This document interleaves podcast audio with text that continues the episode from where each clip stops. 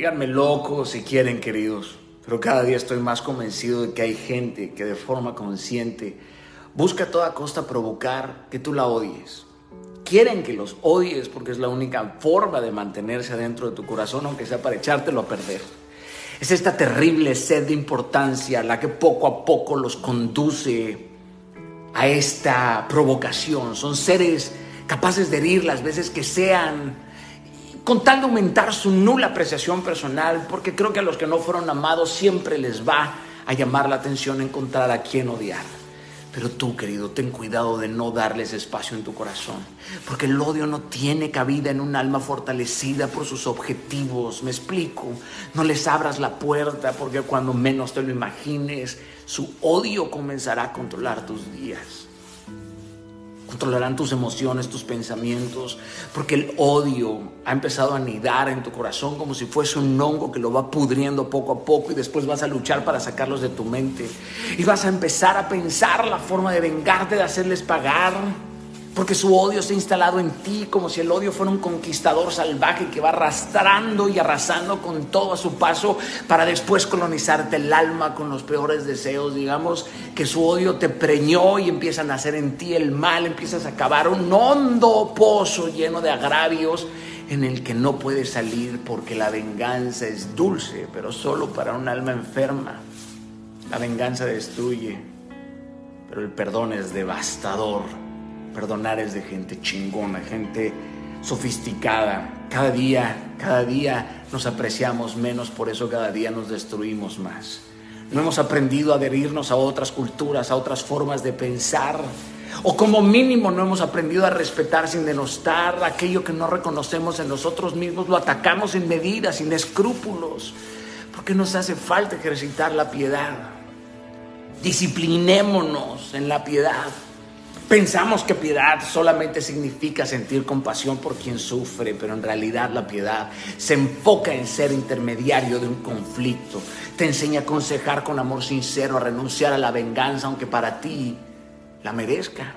Es tan amplio, es tan profundo, es tan hermoso, tan único y sublime el significado de ser piadoso que me abrumo nada más de pensarlo y de saber que no soy ni un cuarto de lo que yo quisiera hacer. Por eso ejercitarnos en la piedad en cada conflicto de nuestra vida tiene que ser uno de los uno de los compromisos más importantes para no dejar que aquellos que quieren que los odiemos nos controlen. En estos últimos meses yo sé, yo sé querido y querido que te has inundado por dentro de tanto llorar.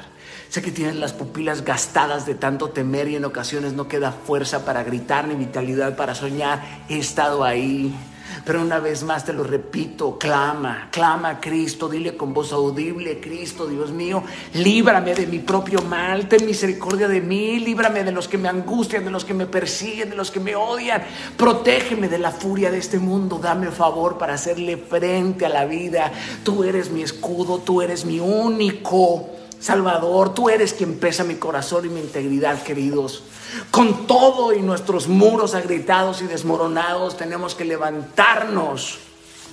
Tenemos que encontrar la voluntad para seguir el camino trazado que nos lleve a sentir la gracia del amor que se nos ha otorgado y se nos ha prometido. Seamos fuertes en todo el sentido del ser. De esta forma tal vez encontraremos la manera de llegar a la vida que soñamos. Queridos, les recuerdo, Proverbios 24, 17, 18 es hermoso. Eh. Este proverbio dice, cuando cayere tu enemigo, no te regocijes y cuando tropezare no se alegre tu corazón, no sea que Jehová lo mire y le desagrade.